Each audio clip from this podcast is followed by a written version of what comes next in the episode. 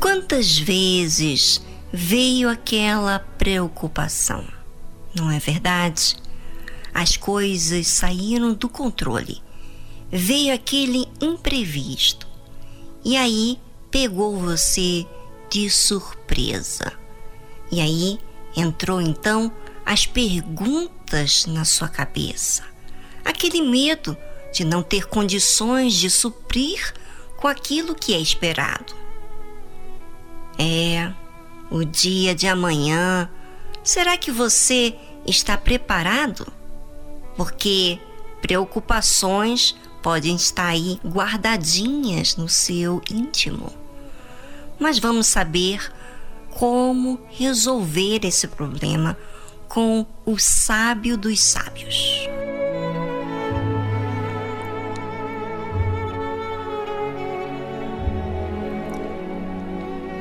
Portanto, vos digo: não estejais apreensivos pela vossa vida, sobre o que comereis, nem pelo corpo, sobre o que vestireis.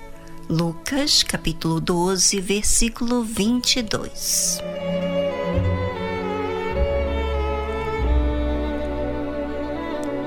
E sabe que Jesus disse isso logo a seguir com aquela situação do homem que veio com aquela questão para Jesus resolver sobre a repartição da herança que seu irmão deveria fazer a ele.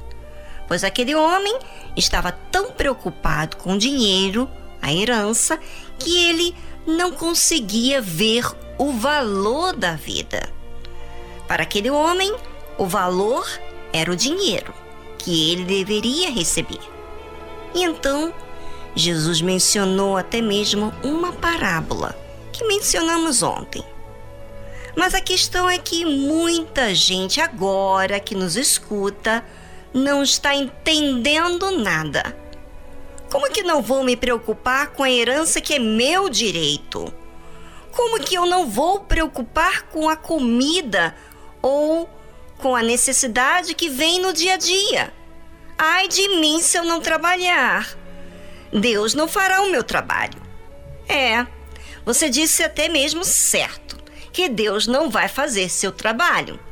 Mas a questão que estamos falando aqui é sobre essa preocupação, que significa o que realmente você valoriza. Se essa apreensão da sua vida fosse resolver, você já teria resolvido é ou não é? Porque ficar preocupado com algo é o que mais todo mundo faz. Mas Deus diz o contrário. Deus nos ensina que essas coisas não devem ser o motivo de sua preocupação. Porque você trabalhando vai vir. Mas a questão que não foi mencionada aqui é a vida. A vida não consiste no seu dinheiro, nos altos fundos na conta bancária, nem na roupa que veste, nem na comida que você come. A vida consiste no seu interior. Como que você pode dizer que dinheiro, carro, casa, família e etc. é a sua vida? Se tudo isso se pode perder, não é verdade? Mas a vida que inicia dentro de você, esta é aquela que realmente faz sentido. Porque, mesmo perdendo tudo do lado de fora, mas tendo vida no seu interior, você estará sob controle, aprendendo, se conhecendo, se disciplinando valorizando o que Deus tem te dado. Enfim, você não vai tirar os seus cabelos da cabeça. Bom, vamos a uma música instrumental para você refletir melhor sobre esse assunto. Isso, eu quero que você pense em todos os sentidos, inclusive do seu casamento.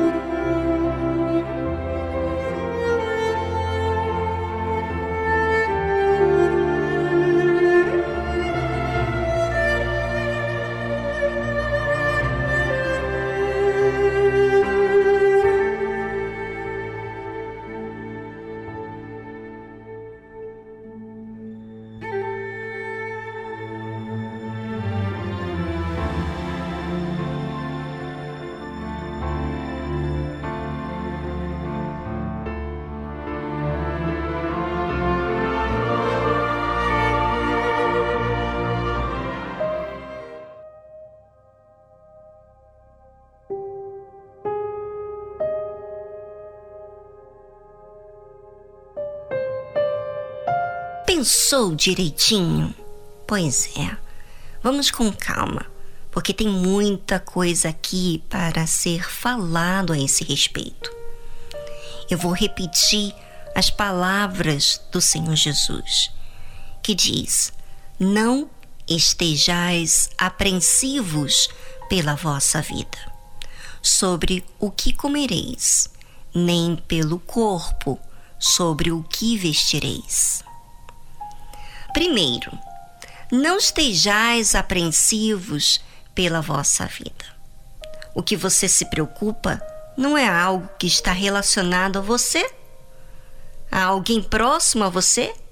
Por exemplo, todos nós temos alguém próximo, um familiar, um amigo, um conhecido, que liga muito com os nossos sentimentos, não é verdade? Pois é. Pare para pensar. Quando você se preocupa com algo que é seu, seja um familiar, vida econômica, etc., isso não te pesa? Isso não te deixa com medo e até mesmo com dúvida? Pois é, isso é estar apreensivo com a sua vida.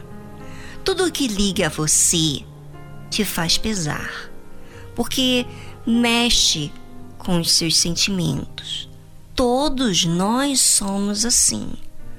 Mas a questão aqui é que essa preocupação, medo, ansiedade, dúvida, não gera vida, apenas morte.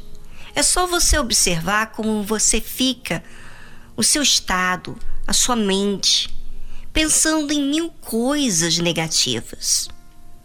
Isso não é ter vida. Então, a solução é não estejais apreensivo pela vida. Mas Vivi, como é que faço para não ficar apreensivo com a minha vida? É o meu filho, é o meu marido, o meu futuro, a minha carreira, o meu dinheiro. Quando você corrige a sua mente e diz a quem você vai sujeitar-se, se é o que você sente, então você não quer se livrar deste peso. Na verdade, você quer continuar sentindo vítima. Agora, se é o que Deus fala, então você se corrige e se sujeita, crendo que Ele vai tomar o controle. E sabe, eu vou dizer até uma coisa bem, bem direta ao ponto. A única maneira de você se interessar realmente em querer sujeitar a Deus é quando, na verdade, você ficou decepcionado com as suas escolhas, com tudo que você apostou na sua vida, que você creu e não deu certo, e você se dá conta que realmente do seu jeito não dá certo. Então aí é realmente você olha para Deus e pensa: realmente não tenho por onde ir, então eu vou obedecer. Isso é quando você se cansa do seu jeito que é até bom. Porque quando você se cansa, quando você odeia esse seu jeito, você decide. Agora, quando você fica sentindo vítima, eu vou dizer bem direto ao ponto. Você ainda vai cultivar esse problema na sua vida e você vai continuar do mesmo jeito.